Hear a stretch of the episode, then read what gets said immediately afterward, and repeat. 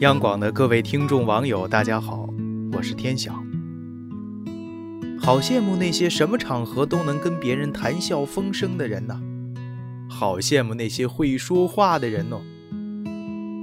经常听到身边的人发出类似的感慨：会聊天儿，到底算不算情商高的表现呢？庄子里有句名言：“狗不以善吠为良。”人不以善言为先，能聊天会说话，充其量只是一种技能，因为你通过不断的练习，可以获得聊天的胆量、熟练度。很多情况下，什么时候说比会不会说更重要。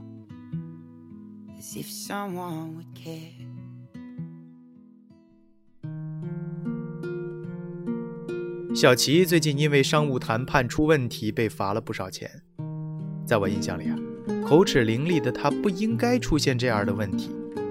当时他和主管到供应商那儿谈年度框架，会议前主管叮嘱他看自己的眼色说话，让他说他再说。然而，自认为特别会说话的小齐一上来就急于表现自己，滔滔不绝地说了一大堆，结果。许多不该这次谈判提的底牌都被他一股脑说了出来，他的主管不管怎么暗示他都没用。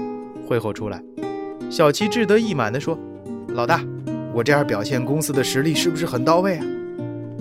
怎料主管黑着脸说：“你这个月的绩效就全扣了吧？”小齐愣了。自己在会上长篇大论的阐述，连自己都忍不住拍手叫好啊！凭什么被扣钱呢？他主管接着说：“会前就叮嘱你了，该你说的时候再说，可你忘得干干净净。你自己回想一下，有多少信息在不适当的时候透露了？你这样让我们的谈判很被动，好吗？您瞧，会说话。”从来不是件坏事儿，但是掌握不住说话的时机，说的话再好听，也往往弄巧成拙。这就好像你在别人办白事的时候唱喜羊羊，在别人结婚的时候唱分手快乐，不是歌不好听啊，而是场合不对。小李子是朋友圈里的交际花，自封了一个交际圈小王子的称号。当然了。说起他聊天的本事，那真的是一等一的好，不管跟谁聊天，聊什么话题都能信手拈来。不过他有个毛病，虽然什么都能聊，但是一旦张了嘴就停不下来，什么都说。经常的，他会把许多人不愿意透露的事情都说出来，比如谁的家世、谁的收入、谁准备跳槽等等等等，本来不应该和外人袒露的东西。都成了他和人聊天的谈资。虽然喜欢和小李子聊天的朋友很多，但是真正和他推心置腹的人却很少。自从他之前到处透露一个朋友的工资导致那个朋友丢了饭碗之后，我们的朋友圈已经形成了一个约定俗成、心照不宣的潜规则：正经事儿不能和小李子说。当然，我知道小李子并不是有意加害别人。甚至很多时候呢，是为了吹捧别人，但是什么事情该说，什么事情不该说，他却失了分寸。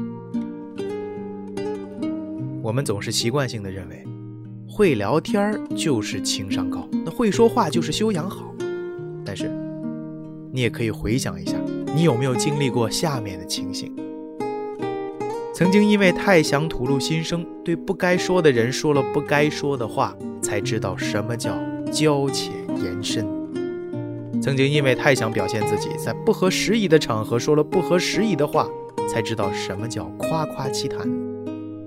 曾经因为太想成为焦点，逞口舌之快，说了不能说的话，才知道什么叫口无遮拦。我们总是因为说了不该说的话，说了太多的话，在不该说话的时候说话，所以常常吃亏。有句老话说得好。一年学说话，一生学闭嘴。人的情商和智商从来不体现在他是不是能说会道，是不是铁齿铜牙。说话只是一种交际的方式，而不是耍小聪明的手段。其实啊，有多少话人们不得不说，只是为了打破沉默？知道什么时候该说话，什么时候得闭嘴，才是一个人情商的最高体现。宝宝心里苦，但宝宝不说，这也是一种境界。好了，今天的夜听呢就分享到这儿，我是天晓，祝各位晚安。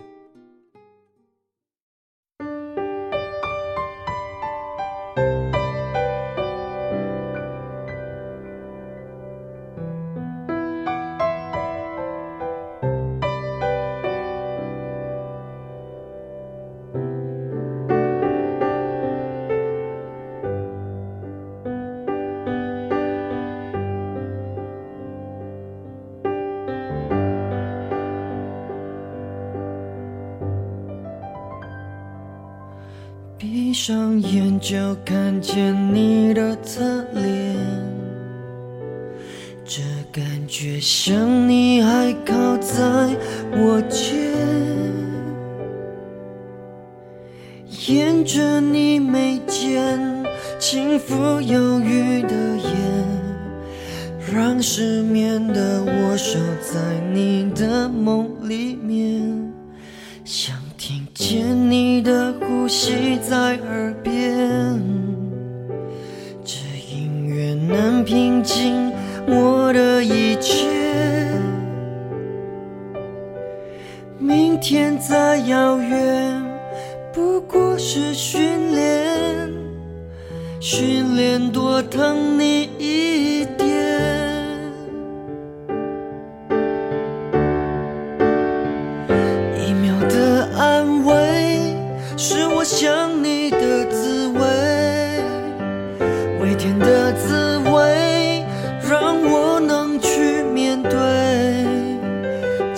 的安慰，尽管你从不曾说累。你寂寞的眼，我发现对你总不够体贴。一秒的安慰，